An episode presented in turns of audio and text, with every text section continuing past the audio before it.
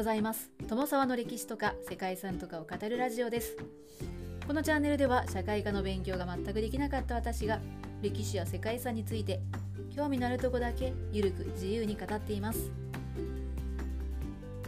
本日ご紹介する世界遺産はランスのノートルダム大聖堂サンレミ旧大修道院および東宮殿です、はい、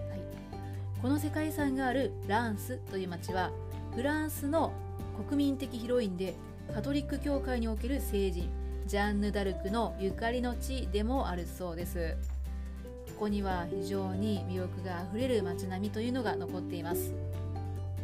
この町にあるノートルダム大聖堂それに隣接している東宮殿そしてサンレミ旧大修道院が世界遺産に登録されています。ランスのノートルダム大聖堂はシャルトル大聖堂やアミアン大聖堂と並んでフランスを代表するゴシック建築の一つと称されています。13世紀に建てられたゴシック様式の最高傑作とも言われていて町の中心に堂々とそびえ立っています。東宮殿は1498年から1509年にノートルダム大聖堂に隣接して建てられた大司教の館だそうですね。東宮殿の名前の由来はギリシャ文字の T ですね。タウから来たものだそうです。かわいですね。タウ。東宮殿です。現在はノートルダム大聖堂の戴冠式で使われた王の装飾品などを展示する国立博物館となっています。そしてもう一つサンレミ旧大修道院なんですけれどもこちらは11世紀に建てられたロマネスクゴシック様式のバシリカ式教会堂です。ローマ教皇レオ9世によってキリスト教の聖職者聖レミに捧げるために建造されて修復工事を繰り返してロマネスク様式やゴシック様式そしてルネサンス様式などが混在した壮麗な作りになっています。はいそんな3つの構成資産が登録されています。それぞれ一体どんな建造物なんでしょうか。ということで本日はフランスの世界遺産ランスのノートルダム大聖堂サンレミ旧大修道院および東宮殿をご紹介したいと思います。この番組はコーヒー沼で泥遊びパーソナリティ翔平さんを応援しています。ランスはフランス北部の都市で首都のパリから東北東へ約 130km の場所に位置しています。ローマの支配以前この地にはガリア人のレミ族の住むドゥロコルトルムという町があったそうです。現在でもラテン語ではランスのことをドゥロコルトルムと呼ぶそうですね。ちなみに現在の名前であるランスっていうのはレミ族の複数形レミスの名がなまったものというふうに言われています。498年にメロビング朝フランク王国のクロービス一世がこの地で性別戴冠式を執り行った。ことによってフランス王国の聖なる都市とされて歴代国王の戴冠式が行われてきました。はいそんなランスの世界遺産に登録されているノートルダム大聖堂トー宮殿そしてサンレミ旧修道院についてここからご紹介していきたいと思います。まずはノートルダム大聖堂です。ランスのノートルダム大聖堂はカトリックの大聖堂なんですね。フランク王国の国王クロビスがランス司教のレミギウスにキリスト教改宗の洗礼を受けた場所であることから歴代のフランス国王の戴冠式を行う場所となりました。またジャンヌ・ダルクがシャルル7世と共にこの場所を訪れています。現在の大聖堂は1210年に火災で焼失した教会の代わりとして1211年から建造が開始されました。内陣の大部分は13世紀末に完成しましたが建築資金のために重税が課されたことで民衆の反乱が起きて建築は長引くことになったそうです。1475年にようやく完成になったそうで約260年もの歳月を費やしたということになるようですね。260年もかけて建てた大聖堂だったんですけれども18世紀のフランス革命で彫像などが破壊されてしまったそうです。また第一次世界大戦のドイツ軍の攻撃によって大きな被害も受けました。その後再建工事が進められるんですけれども現在も一部は修復作業中だそうですね。大聖堂はゴシック建築の女王とも呼ばれていて左右対称の2つの塔は調和を表しているそうです。外壁には緻密に作り込まれた2300体を超える彫像が彫られているそうですね。これは文字が読めなかった中世の人々に聖書や神々について伝える役割を果たしていたそうです。ファサードの彫刻は有名なものが多くて十二使徒とか微笑みの天使と呼ばれるものが特に知られていてルネサンスの先駆けというふうにも言われているそうです。聖堂内部の長さは138.75メートル。幅は30メートルで中心部分の高さは38メートルあるそうです。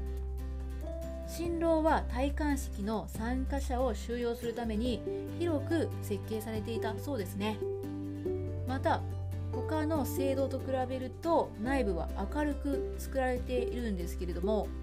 これはろうそくの節約目的で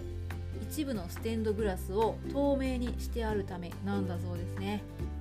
大聖堂の外観というのは東西に細長くなっていて北側に設置されているバラの窓バラ窓が人気だそうです。壮麗さで有名な現在のステンドグラスは1974年に設置されたシャガールのステンドグラスが後陣の最奥部にあって他にもこの地の特産品であるシャンパンの製造過程を書いたステンドグラスなどねシャンパン製造業者によって寄贈されたものがあるそうですね。ランス大聖堂は816年にルイ1世が初めて戴冠式を行ってから1825年のシャルル10世に至るまで32人の王が現在の大聖堂で性別を受けたそうです。大聖堂で戴冠式を行った王には15世紀にジャンヌ・ダルクに連れられて性別を受けに来たシャルル7世もその一人だそうですね。次にサンレミ旧大修道院なんですけれどもここは1000年頃に建造されたバシリカ式の教会堂です。はい、バシリカ式建築というのは特権を付与された教会堂にしか用いられないものですね。フランク王国国王のクロビスに洗礼を行った聖レミが埋葬された聖堂が前身で名前も聖レミに由来して遺体が聖遺物として安置されているそうです。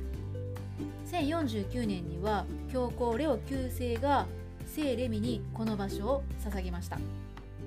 ロマネスク様式の新郎と翼郎というのがこの教会で最も古くて内陣と後陣は12世紀から13世紀にかけて作られたものだそうです。残念ながら価値のあるものというのはフランス革命の勃発の時に盗まれてしまったそうで聖レミの墓も19世紀に再建されたものだそうです。ですが後陣にある12世紀のステンドグラスとか聖レミのタペストリーなどは当時のものが残されているそうですね。特に内部の彫刻とかステンドグラスというのが見応えがあるということです。はい。そして最後にご紹介するのが東宮殿ですね。東宮殿は1498年から1509年に建造された大司教の館です。東宮殿はノートルダム大聖堂に隣接していて1675年に部分的に改修されて1914年にあった火災の後にも修復されました。名前がギリシャ文字の T タウから名付けられたのは平面図が T 字型をしていたことにちなんでいるそうです。ノートルダム大聖堂に隣接しているため戴冠式の時には国王の御座所となって王族たちも宿泊していたそうです。1972年から内部は博物館となっていますがここの宝物殿のコレクションというのはフランスでも屈指のものだそうです。大聖堂関連のものや戴冠式関連の品が充実しているそうで見上げるほど巨大で優美なタペストリーとか王が戴冠式でまとっていたマントなどの衣装も収蔵されています。また金銀細工の食器や大聖堂から移された彫像そしてナポレオン1世とマリー・ルイーズの結婚式のために作られたというチャペルの十字架と食台などですね。見応えのある展示品ばかりです。祝宴の間と呼ばれるところは戴冠式の後祝宴が行われた場所で15世紀に作られたというフランス国王クロビスの生涯を描いたタペストリーが飾られています。はいということで世界遺産ランスのノートルダム大聖堂サンレミ旧大修道院および東宮殿の名前にも入っている構成資産3件をご紹介してきたんですけれどもどれもこれも見逃せないものばかりでしたね。私は本当にフランスが大好きなのでもうこうやって話していると本当に行きたくなってしまいました。ここまでご清聴いただきましてありがとうございます。では皆様本日も素敵な一日をお過ごしくださいね。友沢でした。